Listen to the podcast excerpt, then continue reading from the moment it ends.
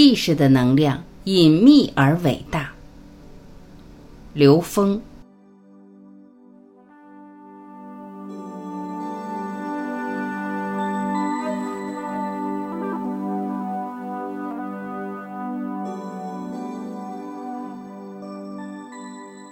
宇宙空间里有很多事情，是因为人们执着在三维空间才看不到。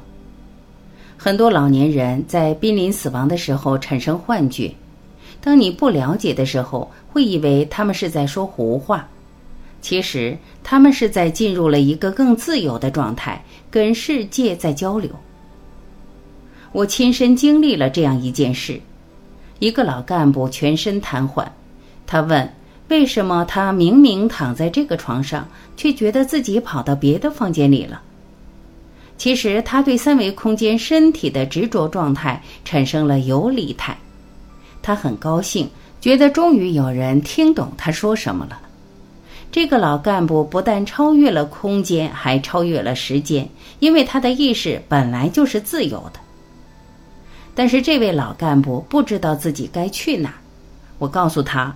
无论在哪种状态下，都跟着最亮的光芒，因为光是三维空间和高维空间的临界态。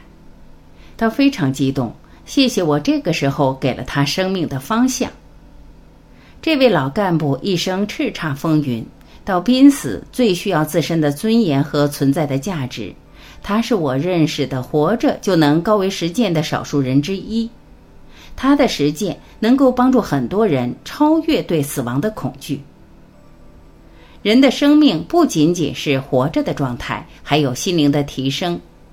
当一个人有正向能量的时候，内在自由度就会提升，在现实中呈现的是自在、快乐、幸福。这样对物质条件的索取依赖会变得越来越少，但是获得的幸福是完全发乎内在的。这才是真正的正能量。在现实的三维空间中，人类所体会到的能量为物质能量，是显形显性的；三维更高的境界上的意识能量是隐性的，它是一切物质能量的承载。东方智慧的精髓是意识能量驾驭物质能量。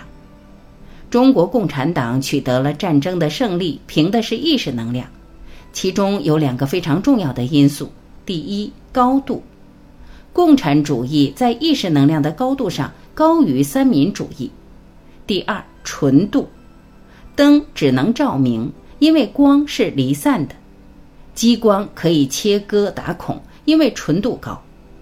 共产党发展的过程中，不断提纯意识能量，才取得最终胜利。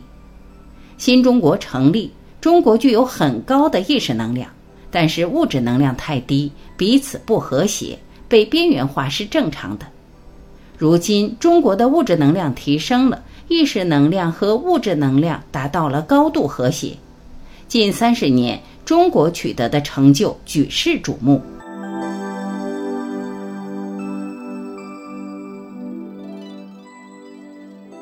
感谢聆听，我是晚琪，再会。